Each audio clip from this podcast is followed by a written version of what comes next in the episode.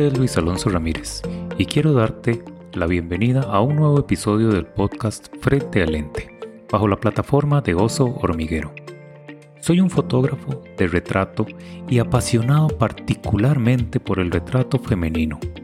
Por eso dedico este espacio a inspirar y motivarte a que te atrevas a disfrutar tu propia experiencia fotográfica frente al lente. En la segunda temporada del podcast tuve el agrado de presentarles a una increíble mujer que nos dejó un mensaje impresionante de positivismo y esperanza. La recordarán porque a pesar de las enormes ansiedades que puede representar luchar contra la enfermedad del cáncer y las impredecibles complicaciones que puede traer consigo, ella nos mostró una actitud que ojalá muchos pudiéramos tener a diario.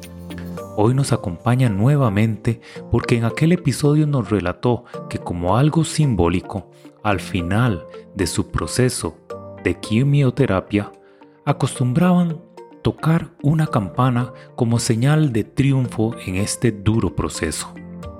Nunca dudé que ella lo lograría y es por eso que quise invitarla nuevamente para que conversemos de este maravilloso momento. Loana Astúa, gracias por acompañarme. ¿Cómo estás? Hola Oso, ¿qué tal? ¿Cómo va todo? Yo muy bien, gracias a Dios. Me alegro montones, me alegro montones y desde ya muy agradecido con vos, Loa, por haber aceptado la invitación para estar nuevamente acá en el podcast y conversar de este maravilloso momento. Yo feliz con la invitación, cuatro meses después, aquí estamos con la versión 2. ¿Qué pasó después de Quimio? Yo estaba seguro que vos ibas a tocar esa campana. No con esto quiero decir que fuera fácil. Me gustaría que nos cuentes un poquito sobre este duro proceso antes de llegar a ese momento, ya que hasta comprensible pensar que hubo altibajos emocionales durante todos estos meses. El proceso completo de quimioterapia fueron 16 sesiones, lo cual fueron puestas en seis meses completos, que fue lo que duró el proceso de quimioterapia. Em, fue un proceso muy duro, de los que yo siempre cuando converso con alguien les digo que es algo que yo no le deseo a nadie que tenga que pasar por quimioterapia, porque no solo te enfrentas a muchos factores físicos, que son las secuelas de la quimioterapia, los, los síntomas de la quimio, sino a muchos factores psicológicos, ¿verdad? Es una pelea interna con tu cuerpo y con tu mente, eh, quimio tras quimio, ¿verdad? Y si a eso le sumamos que la quimioterapia pues eh, para mí es algo formidable porque elimina las células malas, pero también es un poco tonta porque no sabe diferenciar entre cuáles son buenas y cuáles son malas. Entonces ella arrasa con todas las células buenas y malas y eso implica que las venas se te, se te, se te debiliten, se inflamen, se rompan con más facilidad. Entonces cuando te van a poner una quimio, por ejemplo, en mi caso, con la última, em, con las últimas, más bien mis venas ya estaban tan frágiles que se reventaban a cada rato cada vez que me tenían que poner una vía. Entonces em, salía por lo menos con tres, cuatro punzadas eh, cada vez que, iba a ponerme quimioterapia y tras de eso era semanal, entonces no tenía ni chance de recuperar un brazo cuando ya me estaban poniendo otra vez quimio eh, las últimas veces, pero bueno, eh, de todo se aprende. Uno, yo siento que creo que uno sale fortalecido de todo este proceso y, bendito Dios, los seis meses pasaron más rápido de lo que yo pensé que iban a pasar y, llegamos a ese tan ansiado momento que, que, bueno, que fue mi meta o mi norte desde el momento uno que yo empecé a tocar la campana. Loa, ¿y cómo, cómo logras durante todo este proceso que no dudo que fue sumamente complicado y ante una situación de estas, ¿cómo no decaer? ¿Cómo no perder la esperanza? Es, yo creo que es súper importante dejar todo en manos de Dios y confiar, eh, número uno, en Dios y dos, en los doctores que nos están atendiendo, ¿verdad? Y ser muy obediente. Yo creo que la obediencia en, este proceso es clave fundamental eh, porque nada, hace, nada hacen los doctores dando su mayor esfuerzo y dándonos la caja costarricense el, todo el tratamiento que necesitamos, si por otro lado hacemos caso omiso a todas las recomendaciones médicas, ¿verdad? Entonces, eh, yo dejé desde el inicio, cuando recibí el diagnóstico, todo en manos de Dios. Dos, confié en los doctores. Tres, fui obediente. Eh, pero eso no quiere decir que no hayan habido altibajos, ¿verdad? Habían días muy difíciles donde mi cuerpo eh, estaba muy apaleado. Fueron seis meses recibiendo un veneno y los últimos cuatro meses fueron semanales. Eran todos los martes que estaba recibiendo quimioterapia. Entonces, el cuerpo llega a un punto donde, donde ya no da, ¿verdad? Anímicamente ya no te sentís bien. Eh, la comida, como les contaba la vez pasada, no sabía nada, pero sabes que tenés que aunque no te sepa nada. Pero, pero bueno, hay que ser muy, muy fuerte de mente, digo yo, em, para decir, bueno, esto es, esto pasará, esto no es, no es permanente, esto va a pasar. Y, la forma en la que en cómo yo conlleve toda esta situación eh, va a definir si el proceso lo voy a disfrutar o lo voy a sufrir. En mi caso, yo quise disfrutarlo y decir, bueno, esta es una etapa, la voy a disfrutar con lo bueno o lo malo que, que, traiga. Eh, es algo que me está dando una lección, es, es mi tiempo de relax, son meses que no estoy trabajando, que me estoy dando tiempo para mí y que tal vez antes no lo había hecho y priorizar y aprender a, escuchar el cuerpo. Si hoy no me quería levantar, pues no me levanto. Me levanto solo a comer, lo básico, comer, eh, bañarme, etcétera, pero me quedo descansando. Entonces, ha sido un tiempo muy rico de descanso, de ver todas las series que me gustan, de leer todo lo que los libros que me gustan, de ver películas con mi hijo. Y es eso, tratar de encontrarle lo bueno a lo, entre comillas, malo que nos pueda estar pasando. Entiendo, entiendo. Y es que, como nos dices, lo fueron muchos meses de tratamiento, ¿verdad? Y, y, nos cuentas que, que, es algo pues, sumamente invasivo. Total. Era una cuenta regresiva que quizás para muchas personas se puede volver interminable. Sí. Pero, pero llegó ese gran día. Sí. Y eso es lo que quiero resaltar en este episodio. Cuéntanos un poquito cómo, cómo fue ese esperado momento. Ese día fue muy especial. Yo desde que, desde que empecé, yo dije, yo quiero celebrarlo, porque solo yo sé lo que he pasado en seis meses para llegar a ese momento, ¿verdad? Entonces, desde temprano para mí fue como un día de fiesta, como si fuera mi cumpleaños, algo así. Este, tuve varias, varias cómplices a lo largo del día. En la mañana, una amiga que tiene una, un, emprendimiento en Santo Domingo de que es un regalo la costarricense, se llama. Eh, ellos me regalaron un montón de globos y decoraron el carro de mi hermana, que mi hermana era la que me llevaba a cada quimioterapia. Me decoraron el carro precioso con unos globos rosados divino y en la parte de atrás del carro pusieron unos stickers que decían hoy es mi última quimio con unos guantes rosados que llevaban mi nombre, que de hecho que los logré guardar cuando los arranqué, los guardé con cuidado y ahí los tengo pegados en mi folder donde tengo toda mi documentación. Entonces eh, ah, fue divino andar con el carro por, por todo lado y la gente pitaba y gritaba y todo, este, cuando veníamos para la casa. Luego cuando íbamos para el hospital, igual, o sea, la gente pitaba y nos gritaba como cosas bonitas de que fuerza, adelante, campeona, etcétera.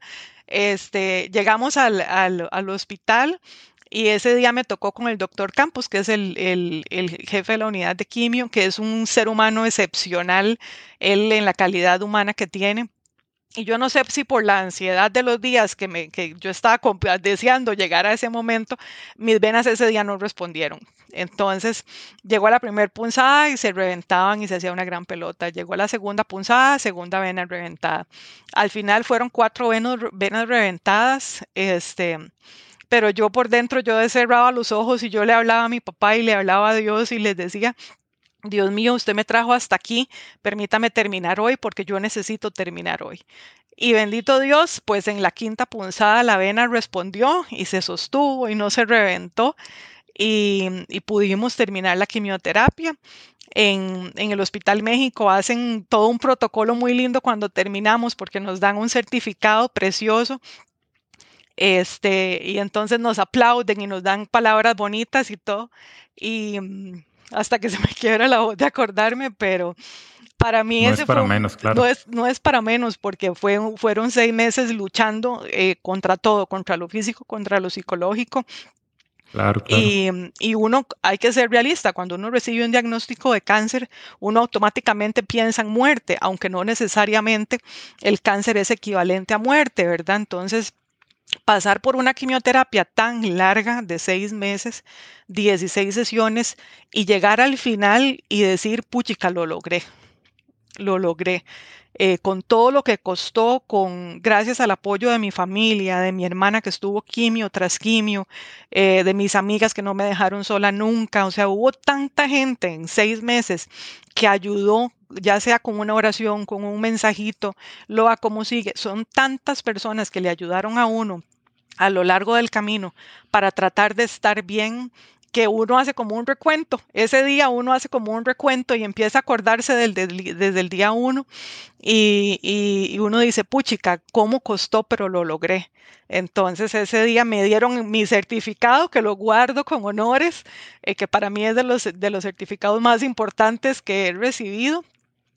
Eh, y al final pues salimos, ese día llegó mi mejor amiga al hospital y estaba mi hermana también acompañándome y logramos bajar al primer piso a tocar la, la campana había una amiga, Maggie, que me había dicho que no iba a poder llegar y Adri, eh, pero cayeron de sorpresa. Entonces, cuando yo iba llegando prácticamente que la campana, me aparecieron ellas de sorpresa donde estaban escondidas. Y, y yo creo que ahí toda la fortaleza que yo había tenido a lo largo de seis meses se me desboronó donde las vi y, lloré todo lo que no había llorado y todo lo que no, todo lo que no he llorado. Eh, fue como, como el soltar, el soltar tal vez todo el estrés y todo lo que yo había venido acumulando a lo largo de los meses. Y, y nada, tocar la campana fue de las cosas más hermosas de este mundo que he podido, eh, de las cosas más hermosas que he podido vivir. Yo solo pensaba en los que no han tenido la, posibilidad de tocar esa campana, ¿verdad? porque yo tuve la bendición de hacerlo, pero hay muchas personas que en este momento están luchando año tras año contra la enfermedad y no lo han podido hacer. hay muchos otros que murieron en el intento y nunca pudieron llegar a hacerlo, como mi papá, como María del Mar. Este, y para mí, yo, ese día cuando, cuando la toqué, mi hermana me abrazaba y me decía, papi está muy orgulloso de usted. Sepa que papi está muy orgulloso de, de todo lo que usted ha logrado. Y entonces yo le decía a ella, es que para mí rendirme no es una opción. Acomodé el lugar, pero yo tengo que salir de esto. Por él, porque él luchó hasta el final, eh, por María, que lucharon hasta el final, y porque detrás mío viene un hijo también, y él está viendo mi ejemplo eh, de lucha y de guerra. Y ese es, el, recuerdo que yo quiero que él tenga, de que, de que esta vida no es fácil, porque no es fácil, pero eh, con la actitud correcta y con la fortaleza correcta eh, logramos salir adelante de cualquier situación que se nos presente. Bueno, eso lo has demostrado desde, desde el inicio, pero Loa, ¿qué, qué fue lo, lo, primero que pensaste? Y eh, cuéntanos lo que hiciste luego, o sea, al salir de ahí con esa emoción tan grande en el corazón. Lo primero que yo pensé cuando vi la última gota de quimioterapia pasar ese día fue, lo logré. O sea, para mí fue como si hubiera ganado una medalla de oro en una Olimpiada. lo logré, lo logré. Eh, con todo lo que me costó, con una cirugía de garganta de por medio, con, mucho, con las venas eh, inflamadas y dolidas, con el cuerpo cansado, con seis meses de no saborear bien la comida, con un montón de cosas de las que me tuve que privar por que no podía hacer porque estaba sin sistema inmunológico es, es que es tanto lo que uno se tiene que, privar y tanto por lo que uno tiene que luchar, incluso psicológicamente hablando. Entonces, cuando uno ve esa última gota que pasa, uno dice, lo logré, por lo menos llevo seis meses ganándole al cáncer. Em, eso fue lo primero que yo pensé. Y, lo primero que pensé fue en mi papá, o sea, que, cuánto hubiera deseado de que él hubiera estado ahí para, para poder verlo. Y yo sé que al final de cuentas, donde quiera que él esté, él, lo, vio, ¿verdad? Y él lo presenció y estuvo ahí. Eh, pero bueno, uno siempre lo, extraña y le gustaría pues tenerlo cerca. Y cuando salimos de ahí, eh, bueno, mi, hermana y, y, mi mamá, bueno, mi familia me tenía aquí en la casa una sorpresa. Yo entré y yo no sabía nada y estaban todos escondidos en mi cuarto y habían decorado el cuarto lo más lindo con globos y tenían pizza. Este, prepararon a mi sobrina para gritar sorpresa, porque ella todo lo que grita, cuando ella ve globos, ella lo asocia con cumpleaños. Entonces, esa tarde se dedicaron a enseñarle a no gritar cumpleaños, sino a gritar sorpresa. Entonces, cuando yo entré, ella fue la primera que gritó sorpresa y ya se vinieron todos y festejamos nosotros en familia como tiene que ser aquí en, en la casa. Pero fue un día hermoso, de mucha celebración, de inicio a fin y todavía veo el video y se me quiebra la voz y todavía lloro y todavía siento la misma emoción cada vez que lo veo, hoy mes y medio después de, de haber tocado la campana. Y es que este proceso lo, no lo vives, no lo vives sola, o sea, te acompañan familiares, amigos, inclusive compañeros de trabajo que te apoyan, muchas personas deseosas de, de, estar ahí a tu lado. Hace, hace unos días tuve el placer de conocer a tu hijo. Correcto. Estoy seguro ha sido siempre un, un pilar para vos, toda esta experiencia, de qué forma ha transformado tu relación con él. Vieras que en general la pandemia, yo creo que Dios todo lo hace perfecto, ¿verdad? Em, antes de la pandemia, eh, por cuestiones de trabajo, yo pasaba mucho tiempo afuera trabajando. Y él, eh, yo, yo soy mamá divorciada, yo me divorcié cuando él tenía dos años, entonces él ha visto a una mamá que tiene que salir siempre a trabajar y pasa muy poco tiempo en casa, como es la realidad de muchas madres que en este momento son cabeza de familia, ¿verdad? Entonces ese ha sido el ejemplo que él ha tenido. Se vino pandemia y lo mandaron a él a clases virtuales y me mandaron a mí a trabajar de forma remota también. Entonces pasamos de muchos años, em, entre comillas, alejados, porque él pasaba la mayor parte del tiempo en el colegio, yo trabajando y yo llegaba ya tarde a la casa, a las carreras, a hacer comida y todo, a ahora tener mucho tiempo juntos, ¿verdad? Entonces, desde que empezó pandemia, em, me encantó porque fue vivir eh, a la par de él todo su quinto año de colegio, em, estar a la par de él, ayudándole en todo lo que necesitaba en un año tan importante como, como para cualquier persona, que es graduarse de bachillerato. Em, luego vino pues la graduación con todos los protocolos y ahora con este proceso, pues él ya está en la universidad, ¿verdad? Que todavía están en virtualidad, entonces todas sus clases son acá.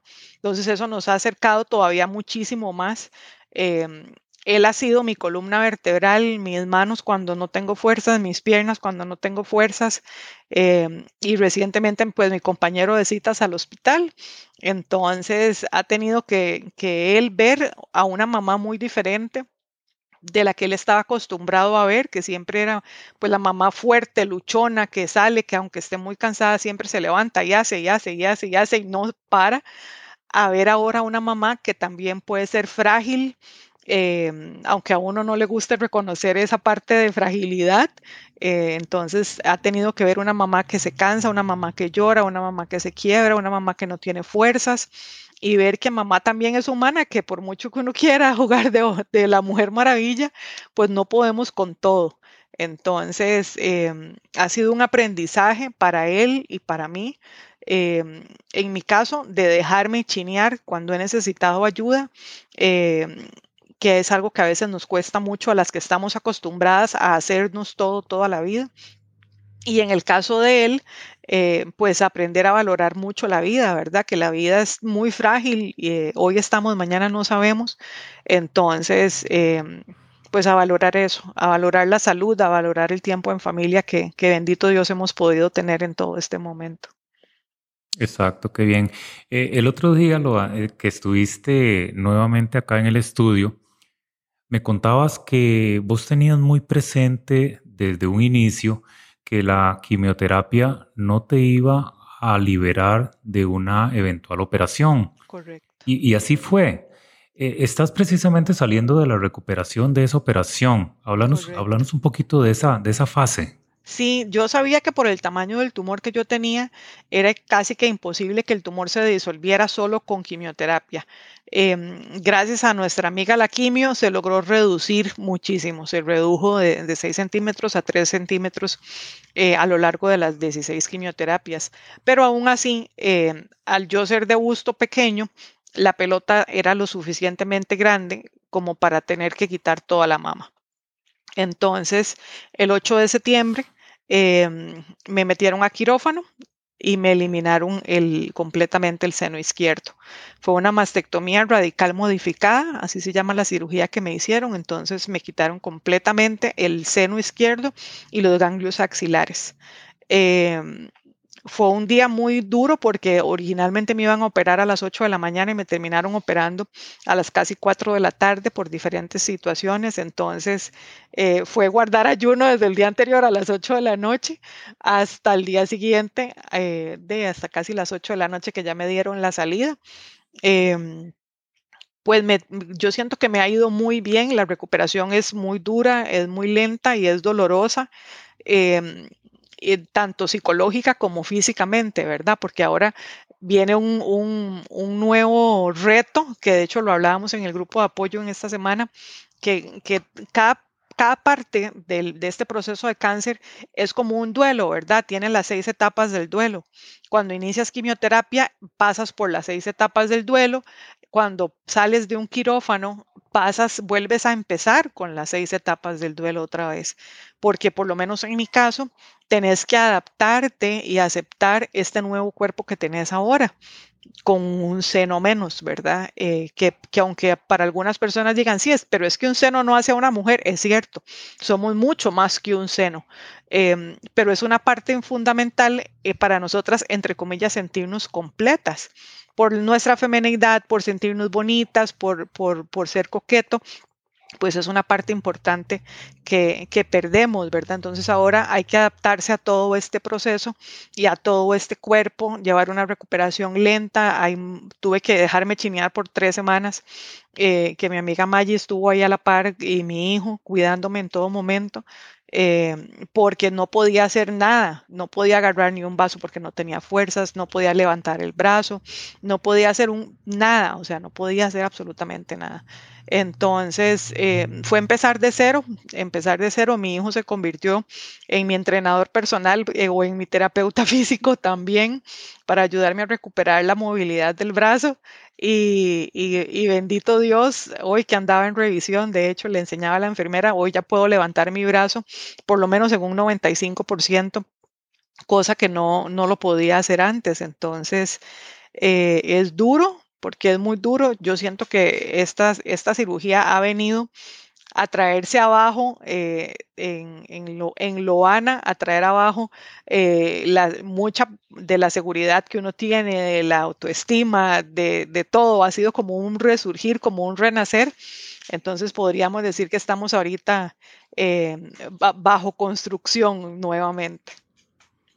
Y eso es, eso es lindísimo también que, lo veas como eso, como un resurgir, como un, como un renacer, porque definitivamente es un proceso durísimo.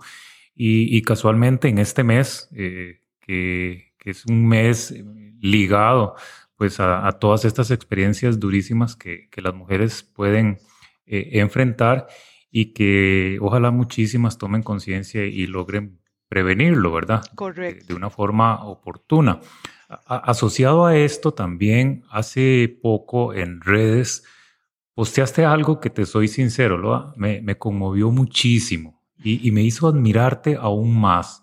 Tenía que ver con, con, una especie de trato o de negocio que habías hecho con Dios. ¿Lo recuerdas?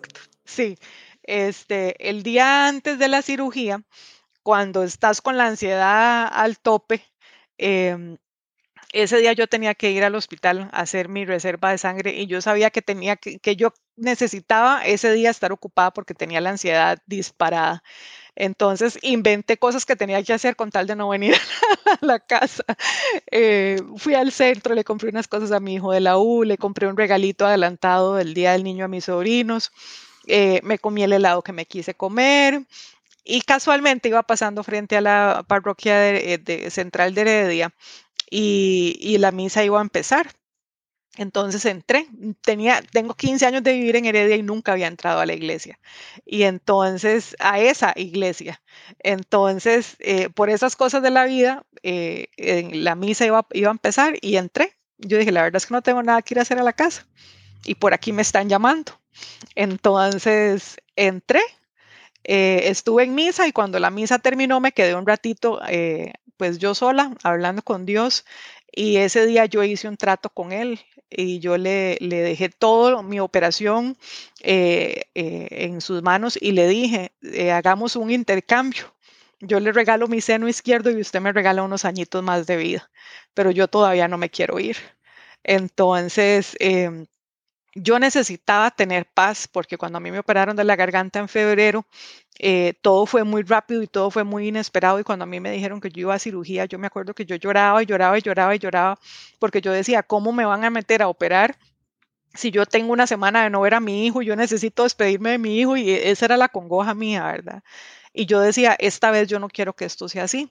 Entonces, eh, ese día le, le, le, pedí a Dios que me diera por la paz que, yo necesitaba, la serenidad para aceptar lo que venía eh, y la fortaleza para enfrentar lo que venía también. Entonces, le dije eso, hagamos un intercambio. Yo le regalo mi seno izquierdo y usted me regala unos añitos más que yo siento que todavía me falta mucho por vivir y yo todavía no me quiero ir.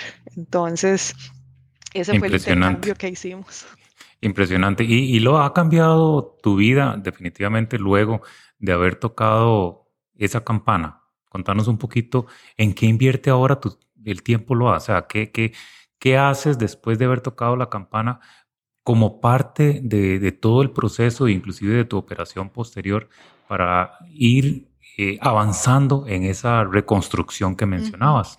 Ahorita, eh, bueno, después de la campana hubo unas como dos, tres semanas de, entre comillas, de descanso. Eh, el periodo entre tocar la campana y la cirugía fue muy corto, fueron tres semanas y ya yo estaba en el quirófano, entonces cuando a mí me dijeron eh, el 8 de septiembre la operamos, fue como una semana antes, no me dieron ni chance de prepararme. Em, pero bueno, bendito Dios que fue así de, de rápido, ¿verdad? Este, después de la cirugía, eh, pues ha venido la recuperación, ¿verdad?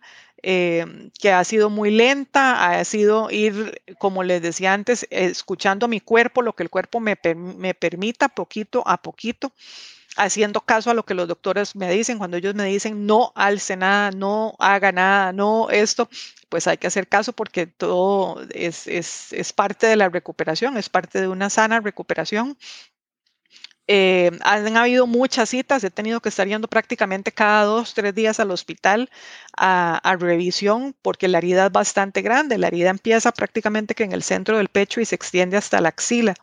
Entonces, eh, ocupo estar yendo a cada rato para, que, para curaciones, para revisión, para asegurarse que la herida va, va sanando como, como debe de sanar. Gracias a Dios, hoy son tres semanas de la, de la cirugía y, la herida está súper sanita, gracias a Dios. Em, la, la, movilidad del brazo se ha recuperado casi a un 95%, lo cual es súper bueno para el poco tiempo que tengo de operada. Eh, la fuerza, ahí la voy recuperando a poquitos.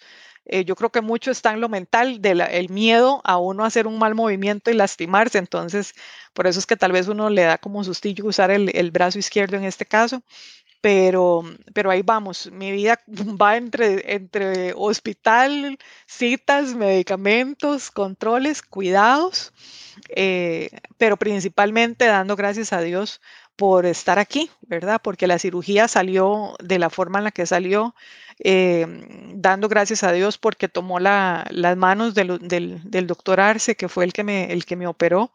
Eh, y, que hizo un trabajo formidable tanto en la herida, en la forma de la herida, en todo. O sea, es que es un trabajo impecable. Si uno lo compara con otras personas que no han topado con, con tanta suerte, yo lo veo y yo digo, lo mío no es nada en comparación con lo que otras personas han tenido que pasar o han tenido que enfrentar en una recuperación. Entonces, eh, pues ahora muy agradecida, feliz porque eh, aunque estoy en recuperación, solo el hecho de saber que ya el tumor no está, es como que te quitan ese peso de encima, ¿verdad? Ese punto negro que, sabes que está ahí, aunque estás peleando contra él, sabes que está ahí. Eh, entonces, saber que ya salió y que ya no está en tu cuerpo es una, es una enorme bendición y es una enorme alegría. Entonces. Claro.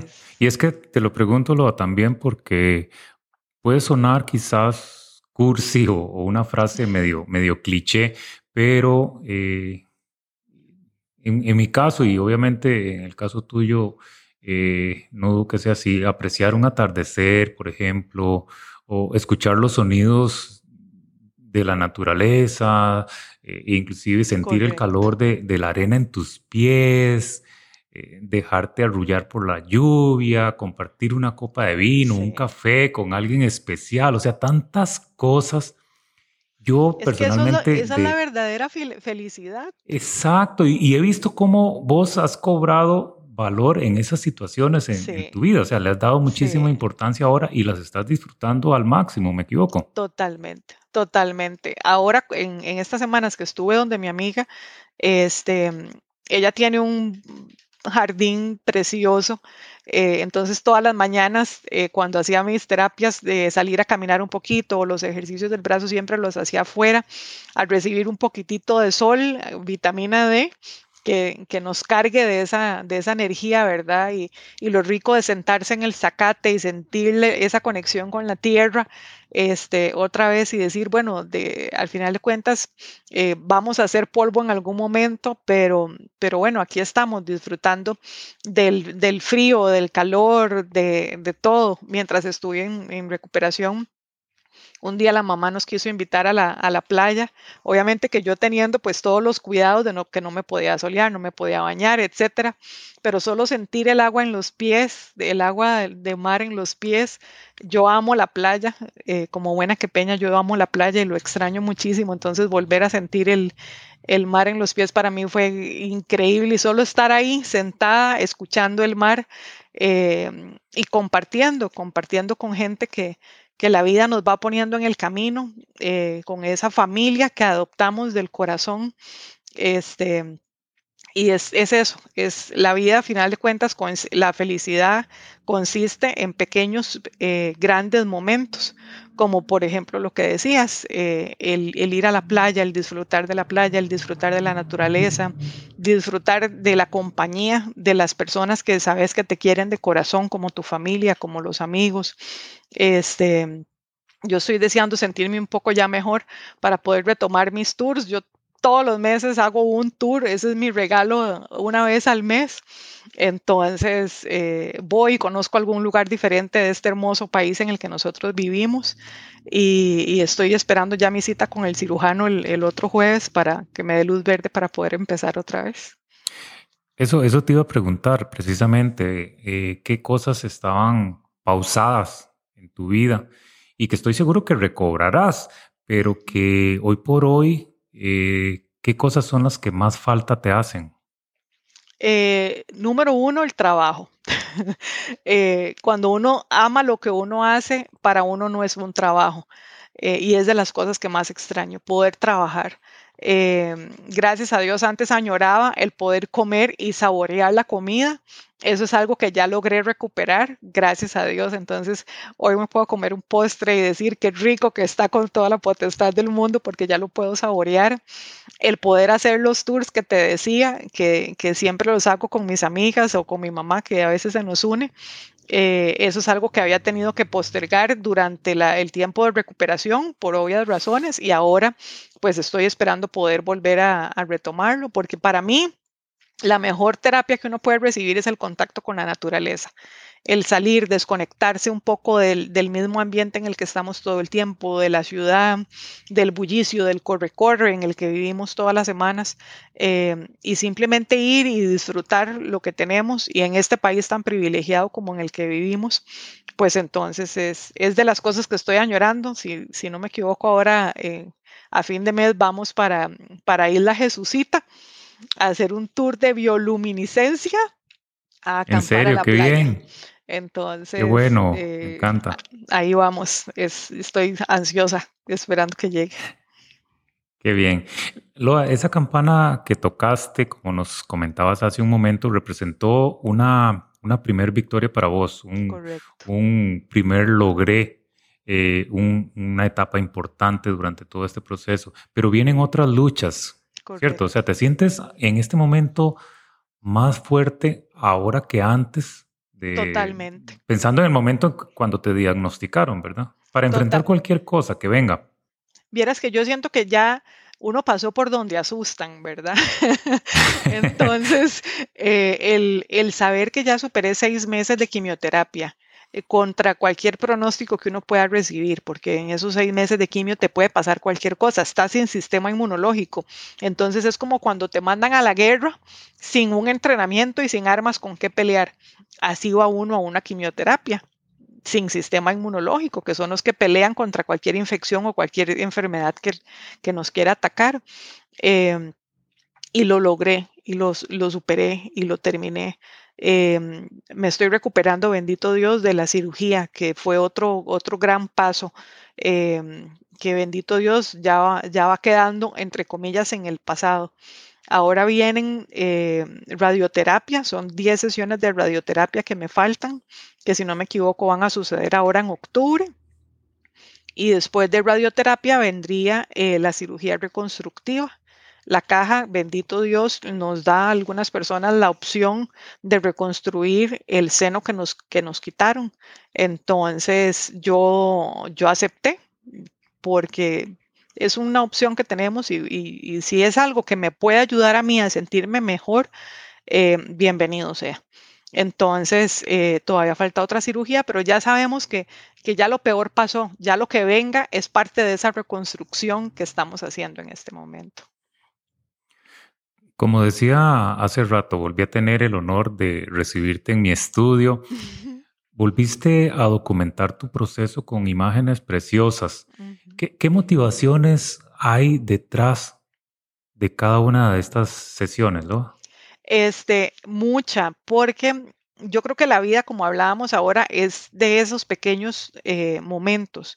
Y yo creo que uno tiene que yo amo las fotos y, para mí las fotos es una forma de atesorar esos momentos importantes en tu vida.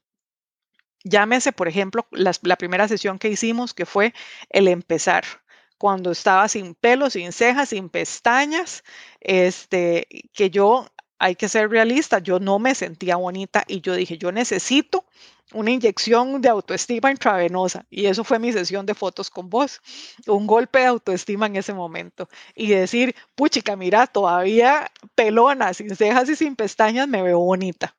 Eso lo necesitaba y me ayudó muchísimo y, las fotos encantaron y, e inspiró a muchas otras mujeres que están en una situación parecida a la mía a también hacerlo y a salir sin turbante a la calle y no avergonzarse por estar pelona, porque es una etapa, ¿verdad? Entonces, eh, mucha gente se ha visto inspirada por, por, ese tipo de cosas. Ahora con la herida, em, yo quise también retratarlo porque esa herida me va a acompañar por el resto de mi vida.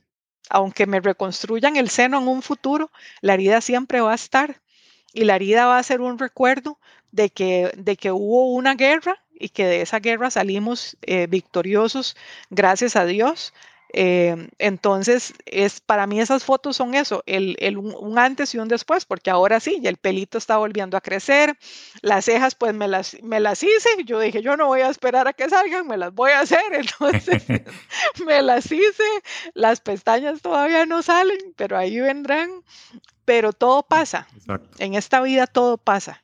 Eh, y esas fotos para mí va a ser el, el, la secuencia o la, la secuela es la secuencia, perdón, eh, del antes y el después en todo este proceso. Y probablemente cuando ya salgamos de todo y ya hagan la reconstrucción y todo, muy probablemente vuelva a sacar cita con el oso para hacer la sesión final de cierre, este, ya con pelo largo, ya con el seno reconstruido.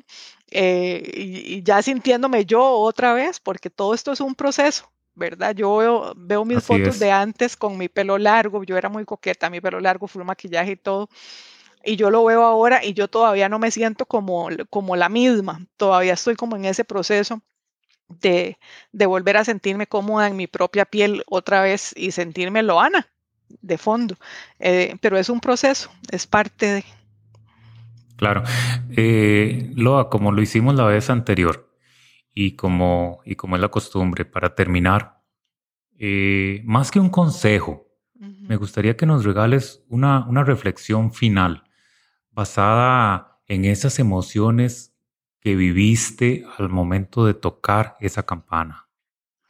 Eh, yo creo que lo más que yo le puedo decir a las personas es eh, que ojalá todos vivieran con una meta, llámese la campana, llámese ser mejor persona cada día eh, y aprendiéramos a valorar el hoy, porque no sabemos si mañana vamos a estar. Entonces, para mí algo súper importante es eso, y que me ha enseñado mi amigo el cáncer, es a valorar el hoy, a valorar a las personas que tenemos alrededor, a valorar a nuestra familia, a si amamos a alguien y no nos animamos a decirlo, a decirlo, porque el qué pereza que el día de mañana no estemos y quedarnos con el qué hubiera pasado, sí. Qué pereza, qué aburrido habernos perdido de una excelente oportunidad o de una excelente experiencia. Eh, algo me si algo me ha enseñado es a abrazar, a agradecer a las personas que eligen eh, vivir esta vida o este proceso con nosotros, eh, porque ellos perfectamente podrían no hacerlo, pero lo eligen, aunque sean o no sean familia. Entonces, eh, me ha enseñado eso, a valorar el hoy, a disfrutar, a sonreír, aún en la adversidad, a ser agradecida con Dios, con mi familia, con mi hijo, con mis amigos a abrazar cuando los tengo, cuando tengo la oportunidad. Eh, aunque después nos bañemos en Lysol por la pandemia, no importa, eh, abracemos, eh, porque no sabemos cuánto tiempo vamos a estar aquí, ¿verdad? Y, y, tenemos que ser agradecidos con Dios y con la vida y con las personas que tenemos alrededor que hacen esta vida tan especial. Maravilloso, Loa. con esa mentalidad y con esa actitud que desde un inicio te he dicho que admiro montones, te aseguro que seguirás tocando muchas campanas, muchas, muchas campanas. De verdad, gracias por inspirarnos con tu testimonio, Loa. Gracias por la confianza y muchísimas gracias por tu amistad de todo corazón. Muchas gracias a vos. Un abrazo con todo mi cariño, gracias por aceptar la invitación y eh, gracias por tu confianza para hacerme parte de todo este proceso. Me siento de verdad honrado me encantó el episodio y de verdad te lo agradezco muchísimo. Muchas gracias a vos por la oportunidad. Y como dijimos la vez pasada, si esto llegó a un corazón, nos damos por servidos. Así es, así es. Y a todos los que nos escucharon, los invito a compartir el episodio. ¿Por qué? Porque estoy seguro que conoces a alguien que por momentos ha perdido la esperanza. Todos debemos vivir con la fe de que en algún momento, en nuestras propias luchas, llegaremos a tocar esa campana. Recordá que puedes accesar todos los programas de este podcast desde osormiguero-fotografía.com. Encuéntrame también en Apple Podcasts, Spotify o Google Podcasts como Frente a Lente. Sígueme en tu plataforma favorita para estar enterado de cada nuevo episodio. No olvides que estaré con vos cada lunes conversando sobre un nuevo tema. Soy Luis Alonso Ramírez y te espero frente al lente. Un abrazo de oso.